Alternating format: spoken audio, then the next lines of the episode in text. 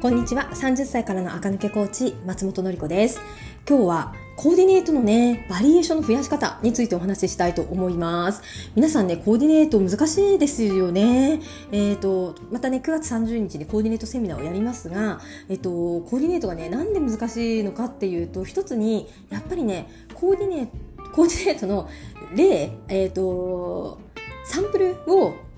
があんまり頭に入ってないっていうことがね、難しさの一つだと思います。で、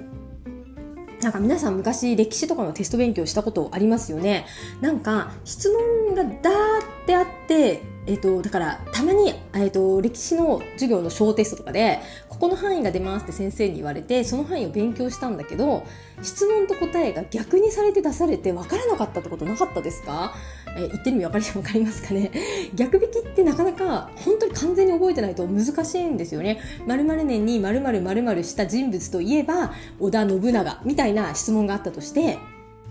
あ、みたいなあのテキストが載ってたとして、それだけ覚えてると、織田信長は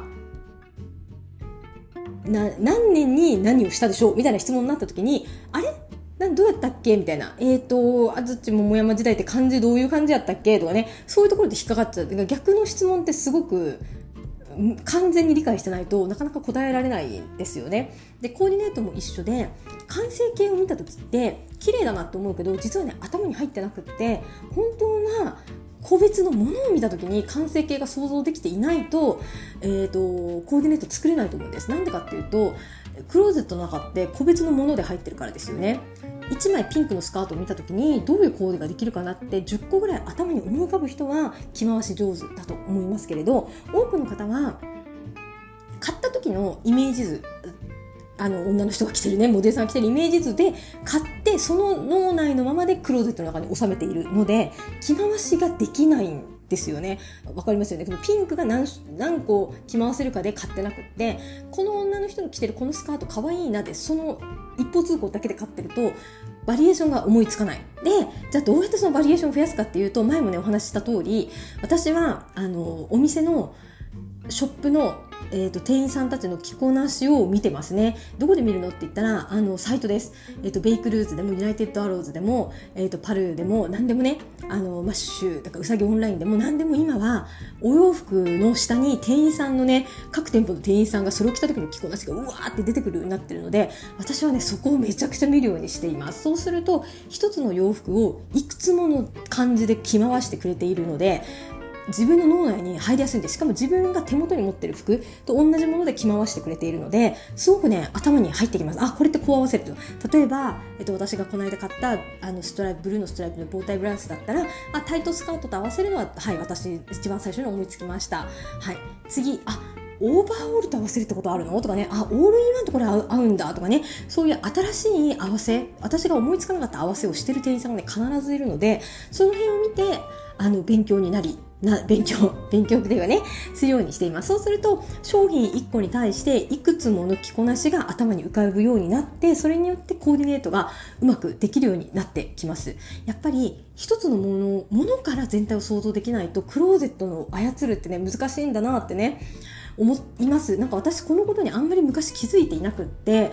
雑誌を見ても目が滑るしクローゼットを見てもねなんかコーディネートを思い1個か2個同じコーディネートをやるばっかりだったんですけど最近はあもしかしてこれとこれ合うかもみたいなね晴天の霹靂みたいな あれもしかしてこれとこれが合うんじゃないかみたいな、ね、思いつきがねできるようになってきましただ失礼しましたただ私のクローゼットって物が少ないんですよね。そんなクローゼットでも相手方を探すのってそうやって大変なんですよ。一つのものに対してこの組み合わせもある、この組み合わせもある、この組み合わせもあるっていうふうにね、思いつくの大変なのに、クローゼットにね、200着ぐらい入ってたら、そりゃコーディネートって組めないです。だって何が入ってるか忘れてるから。そして、えっ、ー、と、200着入ってる人は1年で200着買ったわけじゃないんですよね。200着ぐらい入ってるってことは、5、6年、なんなら10年ぐらい前の服から全部積み重なって入っているので、10年前の服と今の服を組み合わせた時に、おかしくなることが多いんですよ。特にボトムスが10年前だとおかしくなります。丈が違うから。トップスだったらね、いいと思うんですね。10年前のタートルネックだってカシミヤで綺麗で毛玉ついてなかったら今でも全然着れる。だけど、ボトムスは、えっ、ー、と、いくらパンツだろうとスカートだろうと丈が違うので、10年前のボトムスと今のボトムスでもしかして丈の感じがちょっとでも違うと着回しがそもそもしづらいクローゼットということになりますね。本当に200着300着入ってる方は服がね地層のように積み重なってるんですよね。ここをなんとかするところがもしかしたらコーディネートより先にやる